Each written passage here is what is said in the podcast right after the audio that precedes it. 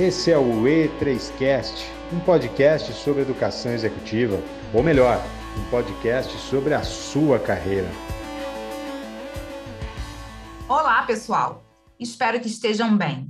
Eu sou a Fernanda Santoro, mentora e educadora executiva da Escola E3, à frente de mais um E3Cast, um podcast objetivo com especialistas de mercado que trazem conteúdos práticos e aplicáveis. Hoje, em mais um episódio do nosso Mês da Mulher, a nossa pauta é empoderamento feminino.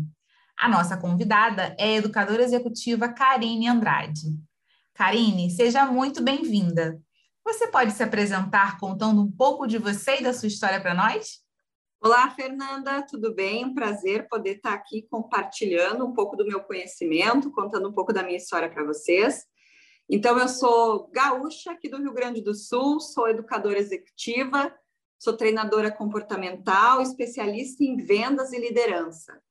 Cá, muito se fala atualmente sobre a pauta do nosso podcast, mas o que realmente é o empoderamento feminino?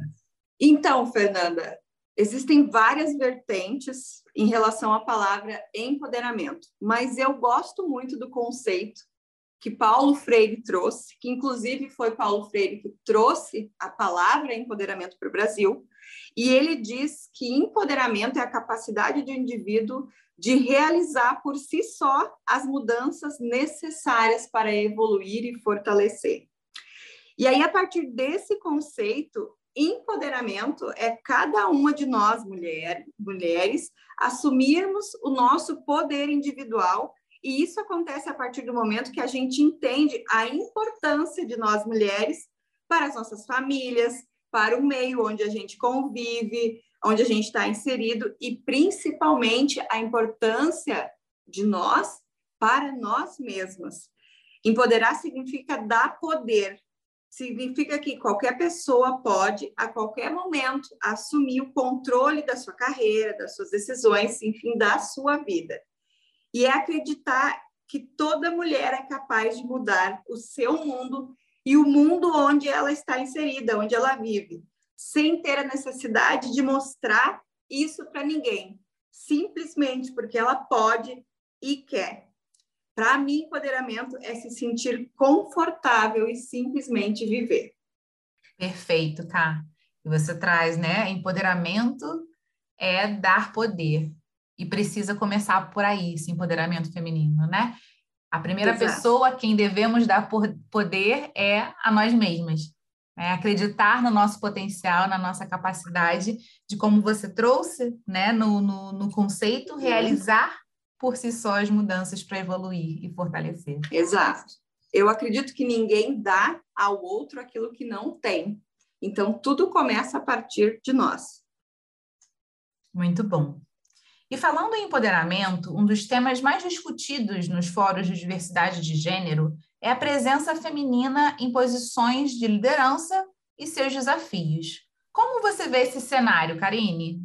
Então, Fernanda, na minha trajetória como educadora executiva, onde eu desenvolvo líderes e gestores, homens e mulheres, sempre na sua grande minoria, eu poderia apontar alguns cenários que eu percebo muito forte nessa questão das mulheres realmente se apoderarem das suas, dos seus papéis diante da liderança, né?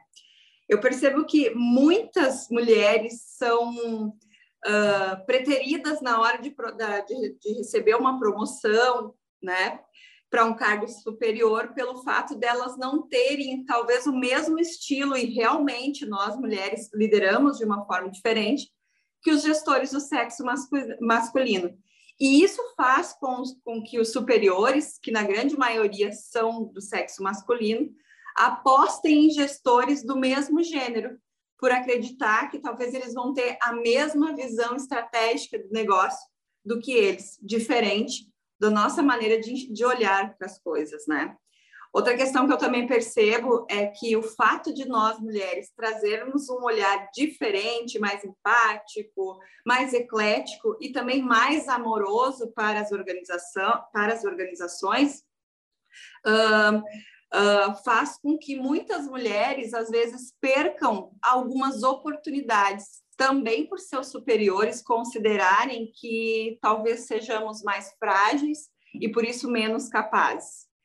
E, e aí o que, que acontece? Sabendo disso, muitas mulheres abafam o seu lado feminino e acabam desenvolvendo uma postura com características extremamente masculinas na hora de liderar, se tornando verdadeiras, uh, como a gente diz por aqui, mulher macho, sim senhor, diante dos seus liderados.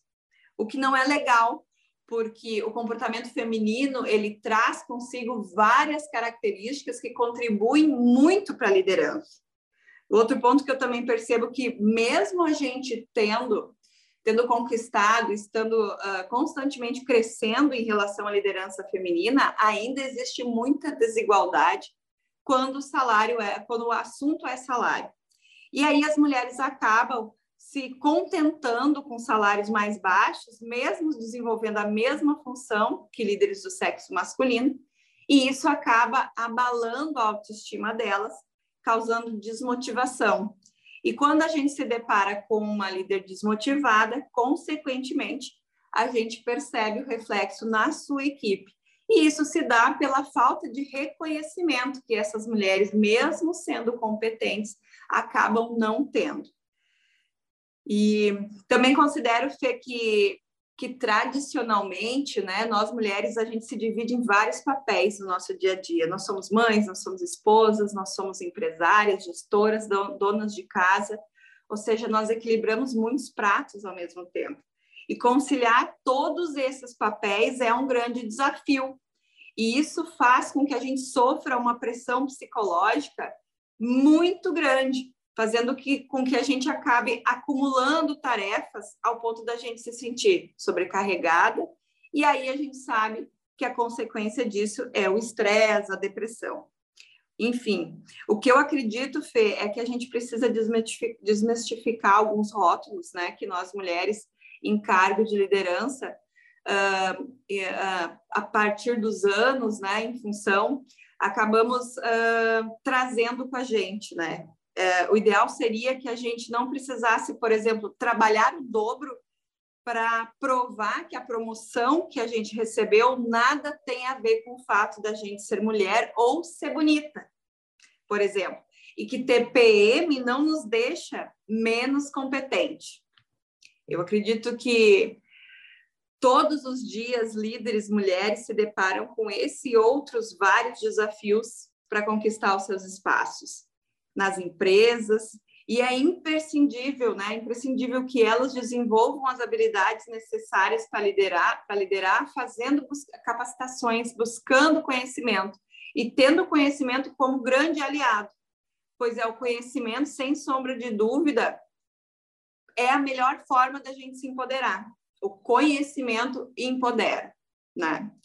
Eu gosto muito de uma frase que eu nem sei de quem é, que eu vi esses dias, Fê, não sei o autor, que ela diz o seguinte: no futuro não haverá líderes mulheres, apenas líderes. Eu acho essa frase inspiradora, mas ainda um sonho distante. Com certeza, Cá. Assim, ouvindo tudo que você traz, né? É, nós comemoramos a cada dia vitórias sobre a conquista do espaço da mulher no mercado de trabalho, nas empresas. A cada dia vem acontecendo algo novo que vai ampliando esse espaço, mas ainda é muito pequeno. Os desafios uhum. ainda são maiores, né? Ainda realmente há muito o que fazer, há muito o que falar sobre o tema para que a gente chegue nesse ideal de não precisar falar tanto sobre diversidade, sobre diversidade de gênero em que haja uma real equidade. Mas até lá, muito Exato. trabalho pela frente, né? Exato. E Cá, você. É para isso que nós estamos aí, né, Fê? Com certeza, com certeza. E Cá, você lidera um empreendimento chamado Empodere. Quais são os princípios fundamentais dessa comunidade?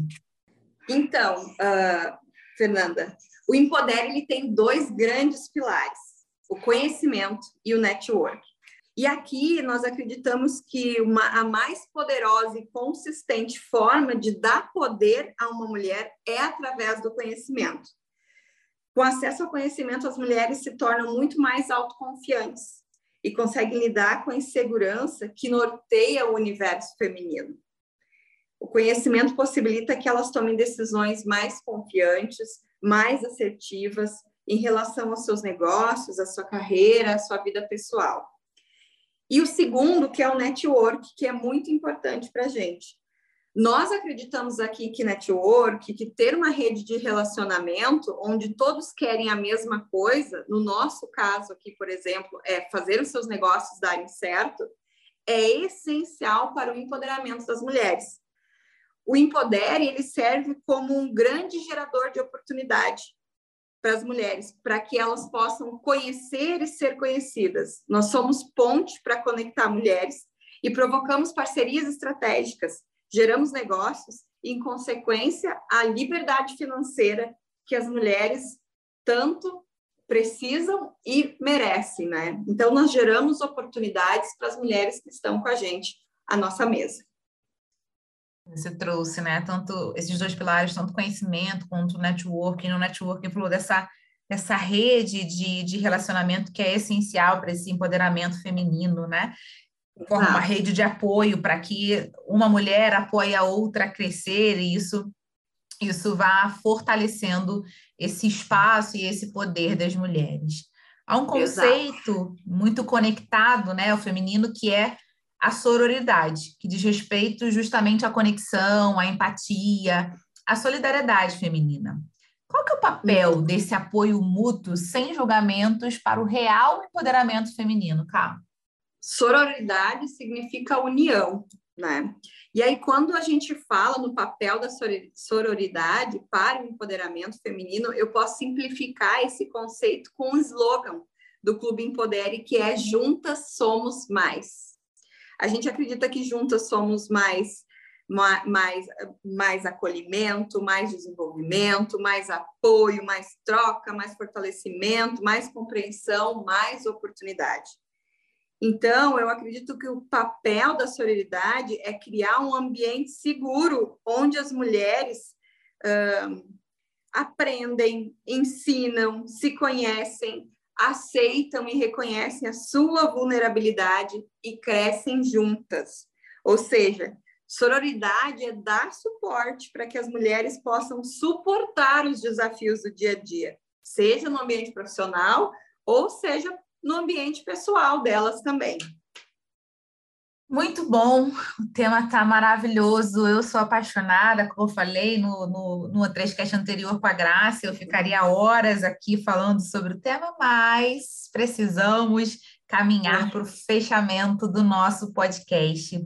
E aí, com, com esse tema né, da sororidade aí tão forte, dessa união em que, que faz as mulheres crescerem juntas, eu quero te pedir para deixar algumas dicas finais de como aumentar essa sororidade, substituindo a competição feminina por cooperação e união.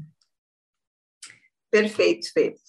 Uh, a minha recomendação é que a gente passe a olhar para a competição com outros olhos, porque a competição ela sempre vai existir entre homens, mulheres, entre de homem para homem, de mulher para mulher, ela sempre vai existir. É fato, né? Dizer que nós não competimos uh, não é real, né? Então, a partir do momento que a gente olha com outro olhar, ela pode não ser tão ruim assim. E, inclusive, ela pode nos impulsionar, desde que ela seja saudável, né? A gente pode ter bons resultados a partir de algo que no início possa ter um ar de competição.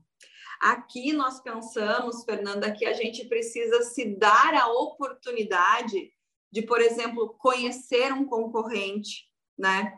Com um olhar uh, caloroso, não de quem compete, mas daqui a pouco de quem troca e cresce junto.